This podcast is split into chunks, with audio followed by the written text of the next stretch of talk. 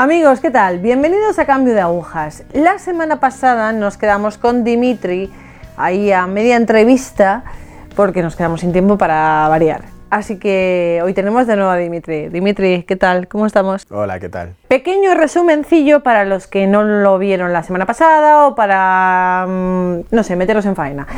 Dimitri nació en Rusia, eh, sus padres biológicos eran alcohólicos, vivían en una chabola entró en un orfanato, con lo que ello conlleva, maltrato psicológico, maltrato físico, muchísima dureza. Pero en toda esta dureza se encuentra con Dios gracias a un pope que le da un librito azul y unas, unas estampas con unos iconos. Le adoptan unos padres españoles, viene para España y a los 13 años más o menos creo que era cuando conoce a su novia o su exnovia. Y bueno, nos habíamos quedado en eso, ¿verdad Dimitri? Y ahora la pregunta es, ¿cómo fue tu adolescencia? Pues mi adolescencia empezó bastante mal, o sea, porque además yo en casa, mis padres tenían mucha disciplina, yo vengo de una familia militar, mi madre es profesora, entonces hay disciplina a saco. Eh, lo que pasa es que eh, claro, yo veía que todos mis amigos salían hasta las tantas y yo tenía que volver a las 11 o 12 de la noche, no podía quedarme. Y entonces empecé a escaparme de casa empecé a, desaparecer, o sea, desaparecía a lo mejor cinco o seis días, una semana, con el móvil apagado, o sea, todo el mundo buscándome y nadie sabía nada de Dimitri y Dimitri solo estaba de fiesta, que es lo que pensaba. Luego empecé a juntarme con malas compañías, a fumar, a meterme, yo qué sé, a irme de botellones continuamente, con chicas, o sea, al final es eso, buscándome a mí mismo y creyendo que yo era el centro del universo y que todo el mundo giraba a mi alrededor. Hasta que con 19 años ya llega una situación en la cual mi padre me sienta y me dice esto se ha acabado, o sea, porque pues es verdad que seguía escapándome lo que pasa es que siempre, me, o sea, siempre mis padres me recibían en casa. Y ya a los 19 años, cuando me escapé por última vez, mi padre me dijo, la próxima vez que, que te escapes te encontrarás la puerta cerrada y no te pienso abrir. Y en ese momento eh, caí en la cuenta de todo porque sé, o sea, una de las cosas que más admiro de mis padres es que cuando dije, decían un sí era un sí y cuando decían no era un no y era innegociable eso. Entonces yo sabía en ese momento que si mi padre me decía eso es que realmente iba a pasar. O sea, realmente no me iba a abrir la puerta. Y entonces, bueno, eh, en ese momento pues le dije, pues me meto al ejército. Y mi padre, ah, pues muy bien, me parece bien. Y me metí al ejército de, de zapador, rama de zapadores, que es, trata, bueno, tratábamos con explosivos y todo eso, de desactivación. A mí me gustaba mucho. Vale, ¿y en el ejército se ordena más tu vida? A ver, por un lado, claro, yo buscaba vivir como la libertad, lo que yo creía que era la libertad, que era el libertinaje. O sea, buscaba como hacer lo que me diera la gana sin que nadie me dijera nada, sencillamente. Entonces, como mis padres me molestaban en eso, pues, o sea, siempre han destacado por decirme las cosas como son. Yo en el, o sea, perdón, en el ejército vivía ahí en el cuartel, por tanto, seguía mi vida, para lo único que iba a casa es para cuando tenía, quería comer algo rico y ya está. Y luego pues cobraba, entonces ¿qué pasa? Que todo el dinero lo gastaba en fiesta, en hacer lo que me diera la gana básicamente.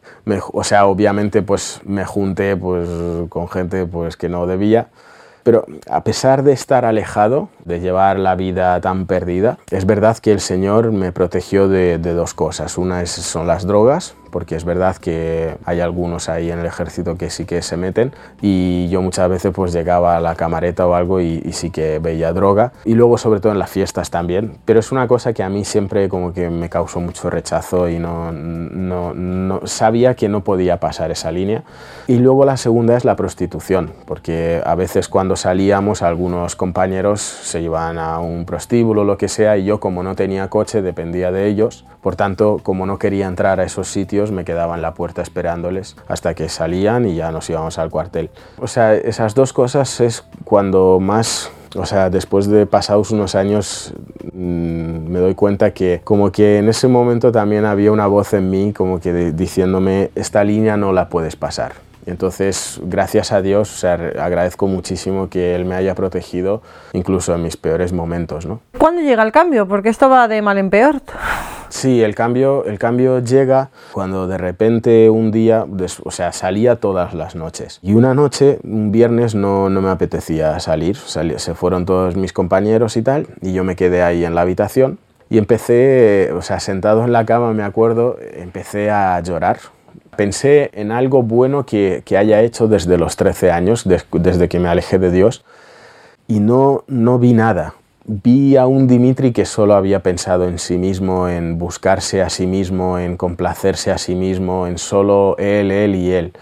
Y claro, cuando uno llena su vida de él, él y él, es pan para hoy y hambre para mañana, ¿no? Al final todos nos quedamos en algún momento solos con nosotros mismos y ahí es donde nos damos cuenta de la realidad de las cosas, ¿no? Y yo en ese momento pues me di cuenta que todo lo que había sembrado era el mal, o sea, había alejado a mis padres, había alejado a personas que me querían ayudar, que me querían realmente, las había alejado solo por fiesta, por chicas, por hacer lo que me, diese la gana, que era lo, que yo creía que era la libertad, ¿no? que ya, vuelvo a decir, es libertinaje en el fondo. Bueno, no en el fondo, es libertinaje lo que vivía. Entonces, en ese momento me sentí muy, muy triste, experimenté una soledad muy grande y entonces agarrando una navaja, pues me la puse en las venas y me fui a suicidar. Pues dije, pues aquí se acaba todo y ya está, ¿no? Pero en ese momento eh, no sé por qué dije, Dios, ¿por qué estás en silencio conmigo? Y justo un segundo después eh, me llamó una amiga por teléfono y me dijo, oye, te llamo para invitarte a un curso de cristiandad. Entonces yo tiro la navaja, empiezo a reírme porque mm, me di cuenta de la estupidez que estuve a punto de hacer. Y dije, sí, sí, apúntame de donde sea. Y, ella me dice, me dice, pero ¿quieres que te explique lo que digo? Me da igual, tú apúntame, que ya lo descubriré, lo que, lo que sea y ahí en, se produce la transformación. ¿Qué pasó? Cuéntanos. Pues ahí básicamente, o sea, no se puede decir lo que se hace en un cursillo, pero es verdad que en un momento desagrario que tuve yo, pues el Señor me, me hizo ver que lo que, que todo el mal que había originado y había provocado a mi alrededor era movido por el odio hacia mis padres biológicos. O sea, vivía sin darme cuenta odiando a mis padres biológicos porque les deseaba la peor de las muertes. O sea, quería que desaparecieran de este mundo. Claro, era, yo estaba muy dolido con ello. Entonces, em, claro, el Señor ahí me mostró que necesitaba perdonarles para poder avanzar.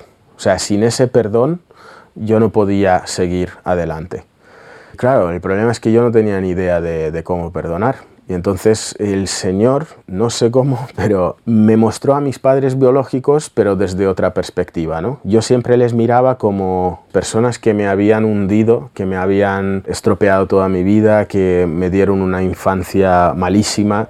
Y el Señor ahí, en cambio, me mostró diciendo, Dimitri, a pesar de todo eso, que yo te comprendo, hay una cosa por lo cual les debes amar y perdonar siempre, y es porque te dieron la vida porque a través de, ese sí yo podré actuar en ti y podré hacer cosas a través de ti, ¿no? Entonces, claro, en ese momento me di cuenta que realmente es verdad, que ellos estaban enfermos por el tema del alcohol, eh, pero aún así, en medio de esa enfermedad, supieron darle un sí al Señor y supieron seguir adelante con el embarazo. Y de hecho, más adelante, años, o sea, hace cinco años o así me puse en contacto con ellos y me dijeron que mi madre me tuvo con 18 años, o sea, era muy, muy joven y la verdad que una pasada. O sea, yo en ese momento les perdoné. Les perdoné, incluso sentí amor hacia ellos. Vale, entonces tienes este tipo de experiencia, toda tu vida cambia y a partir de aquí te haces un católico ferviente. Sí, rollo San Pablo. O sea, salí, salí rollo, rollo San Pablo. Lo que pasa es que, claro, no tenía formación. Entonces, un católico sin formación es, es muy manipulable, es muy fácil de, de, acabar con él, ¿no? Y fue lo que me pasó que básicamente salí, pues eso, queriendo conquistar todas las tierras para el Señor y yo solo. O sea, decía, yo necesito ayuda, voy contigo. El caso es que al cabo de un tiempo, o sea, empecé saliendo con una chica que me presentó a la Virgen María y juntos rezábamos el rosario. Por primera vez en mi vida experimento lo que es la castidad, de vivir un noviazgo en castidad. Y entonces, claro, empecé a tener una gran devoción a la Virgen, lo dejo con esta chica al cabo de un año y empiezo a salir con otra, pero que era atea. Entonces, eh, bueno, dejo el ejército también y me meto en la ingeniería de telecomunicaciones. Y en, este, en ese momento, con esta chica atea, pues recuerdo que cuando la conocí, lo primero que dije es, Buah, yo a esta la convierto. Primer error. O sea, porque, porque es que no era consciente de lo que estaba diciendo, ¿no? Claro, a la semana estaba con ella en la cama. O sea, y a las dos semanas también, y así poco a poco fui cayendo. La primera vez que la fastidié, pues mm, me confesé. La segunda hice un esfuerzo. La tercera dije, va, ¿para qué si mañana voy a hacer lo mismo? Entonces, ¿qué pasa? Dejé de comulgar, dejé de confesarme. Y tercer error, o sea, empecé cuando estaba delante de Dios, empecé a decir, va, es que no soy digno de dirigirme a Dios.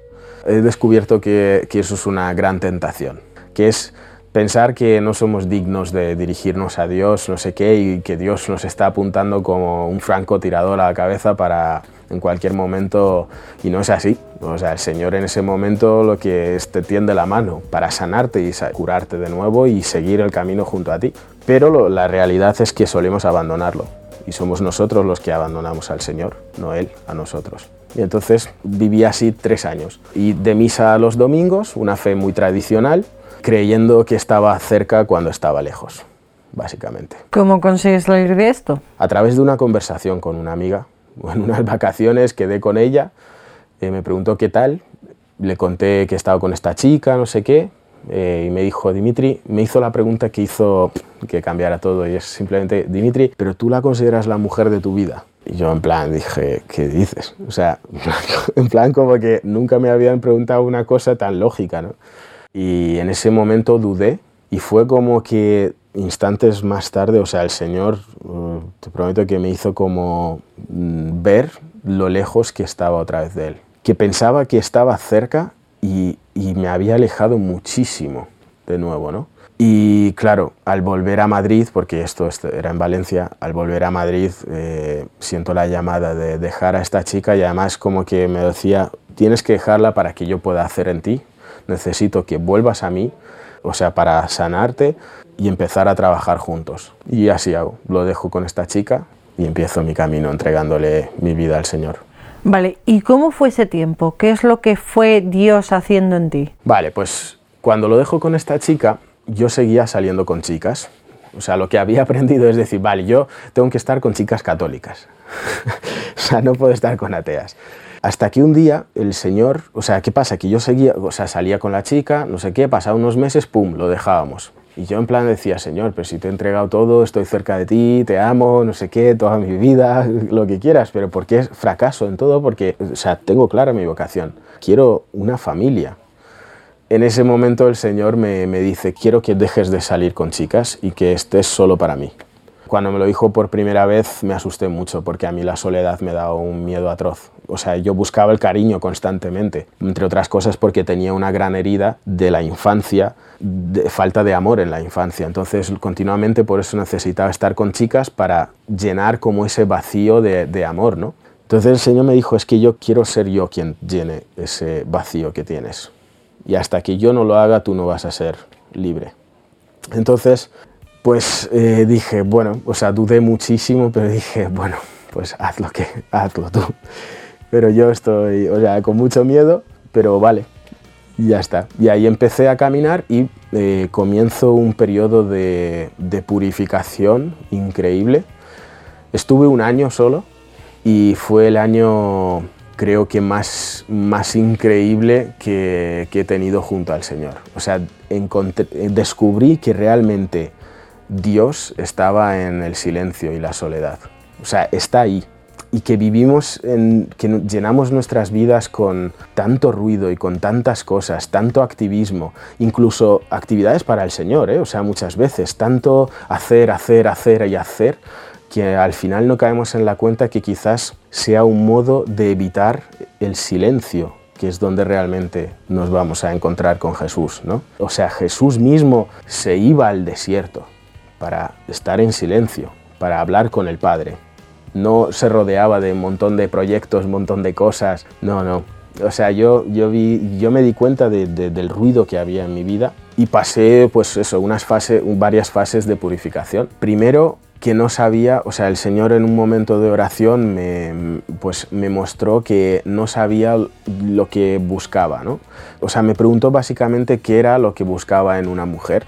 Y lo apunté y todas las cosas que había apuntado, o sea, no coincidía con nada con las chicas que, que había estado. Entonces dije, joder, qué pasada cuando uno no sabe lo que busca, ¿no? los errores que, comete. La segunda cosa que el Señor me mostró es que, bueno, yo iba por la calle básicamente y me he dado cuenta que no paraba de mirar a chicas y que esa mirada pronto empezó como a incomodarme porque no me sentía como limpio, ¿no? Y entonces lo puse en oración, le dije, Señor, me pasa esto. Y bueno, o sea, estuve varios, varios meses diciéndoselo hablando con amigos también y los amigos en plan, ah, pero eso es que funcionas bien, es lo normal, no sé qué, no sé cuántos. Digo, no, porque, o sea, yo no soy un perro.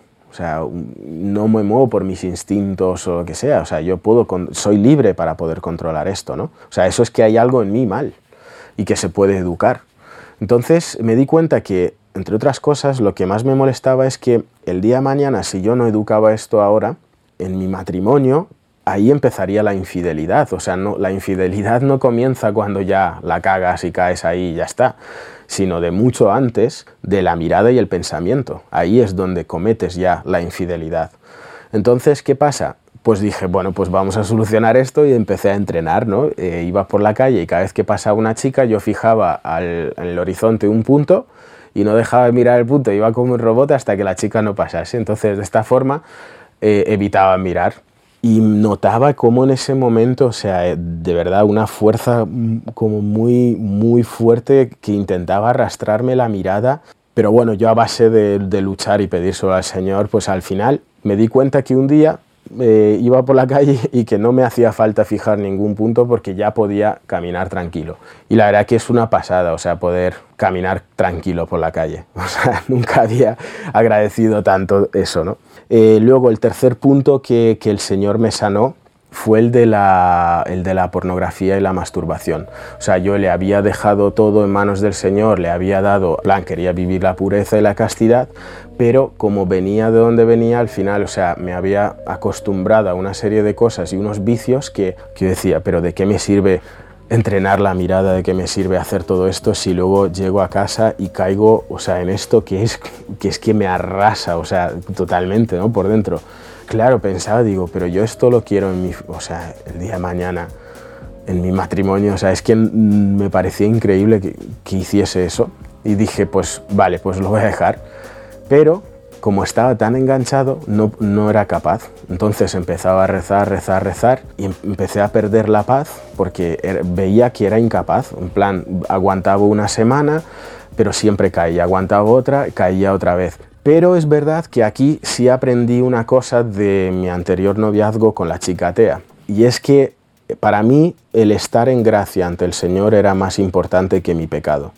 Entonces lo que me dedicaba es cada vez que caía, yo al día siguiente mm, me daba igual dónde, pero me confesaba. O sea, y si caía mm, al día siguiente otra vez lo hacía. O sea, me daba igual el número de veces, como si fuera el mismo sacerdote. Es que eso para mí no era lo importante. Lo importante es que ante el Señor yo pudiera estar limpio, ¿no? Más adelante me di cuenta de la importancia de esto y es que cuando uno eh, está luchando con un tema como la masturbación y la pornografía, y se confiesa, hay una búsqueda del Señor. O sea, hay una búsqueda de decir, Señor, sáname, continua, ¿no? ¿Y qué dice Jesús? Que el que busca encuentra al final. Entonces es que es real. O sea, si tú buscas, significa que para ti esa búsqueda y el, y el que el Señor actúe en ti es mucho más importante que, que tu miseria, ¿no? Y la verdad que eso fue, estoy seguro, de, que el Señor fue haciendo a, través de eso en mí. ¿Qué pasa? Que estuve un año con esa batalla, o sea, de caer, levantarme, caer, levantarme, hasta que un día sucedió el milagro, porque es que de verdad, o sea, es un milagro. Resulta que yo había caído esa noche y iba a trabajar muy triste. O sea, la mañana siguiente iba súper triste porque veía que no era capaz. O sea, que era un tema que no, o sea, no se me escapaba, que no podía ni, ni rezando ni nada. Entonces de repente em, pasé por una parroquia, aparqué y, entré para rezar y vi al sagrario solo, y es que a mí me encanta cuando está solo porque significa como que el Señor solo quiere hablar conmigo, ¿no? Y, y en ese momento me arrodillé y empecé a llorar, o sea, empecé a llorar, a decir, Señor, soy incapaz de, de hacer esto. Entonces le dije, mira, llevo un año con esto, hazlo tú, como quieras, donde quieras, cuando quieras, pero en ti lo abandono todo porque yo no soy capaz.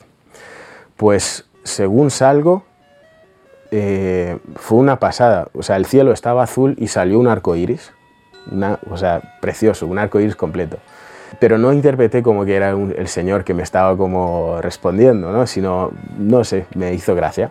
Bueno, pues em, meses más tarde me di cuenta que desde ese día, o sea, llevaba mucho tiempo ya sin caer en la masturbación ni la pornografía y a día de hoy, o sea, de esto han pasado ya varios años, entonces es como que el Señor hizo el milagro en un, en un momento, pero necesitó verme débil ante Él, o sea, realmente abandonarlo en Él, ¿no? Porque Él quiere que em, quiere hacer Él las cosas, que le dejemos ser Dios, porque para Él no hay nada imposible, o sea, y, y es que Él lo hace súper rápido. Lo que pasa es que muchas veces nos empeñamos en hacerlo nosotros por nuestros medios, creyendo que son los de Dios, pero no es así. Lo importante es buscarle, continuamente. Después de, o sea, de dar varias veces, o sea, bueno, de dar testimonio y de hablar de estas cosas, hay muchos jóvenes que se me han acercado para hablar, sobre todo chicos, y siempre me preguntan qué cuál es el, qué es lo que deben de hacer y tal. Y yo siempre digo, o sea, yo lo que más recomiendo es eh, confesarse, o sea, proponerse decir, vale, da igual las veces que caiga, pero me confieso siempre, o sea, al día siguiente, y darle la máxima importancia a eso. Porque a través de eso entonces ya el Señor te va a sanar. Solo por hacer eso estás sanándote, aunque no lo creas. Vale, Dimitri, ¿en qué punto estás ahora? ¿Podrías dar algún tipo de consejo a las personas que estén o que hayan pasado lo mismo que has pasado tú o que inclusive estás pasando ahora? Pues básicamente en el punto en el que me encuentro ahora yo estoy pasando un desierto grande, o sea, llevo algún mes eh, de desierto es un desierto que me está sirviendo para descubrir a Dios sin sentirle, sin verle, ¿no? y, me doy cuenta realmente que, es que lo normal es eso. O sea, lo que pasa es que mi vida siempre ha sido como de milagrazos, de cosas increíbles, y cuando me pasan estas cosas, como que el Señor pues mm, deja de mostrarse ante mí, digamos, y que, pero sigue ahí, pues eh, yo me pongo muy nervioso. y entonces, bueno, pero me está viniendo muy bien porque pues son muchas cruces que me está poniendo, pero a la vez son cruces que me están purificando mucho, que me están haciendo crecer una barbaridad y madurando mucho sobre todo la fe, porque al final yo creo que cuando tenemos un desierto es porque es como el paso al siguiente nivel, ¿no? Y eso me lo tomo como algo positivo, no como algo decir, joé, es que mi vida se hunde, es que no sé qué, no, es simplemente que estás en la recta para pasar al siguiente nivel y eso me encanta. ¿Y qué diría a los demás? Pues perseverad.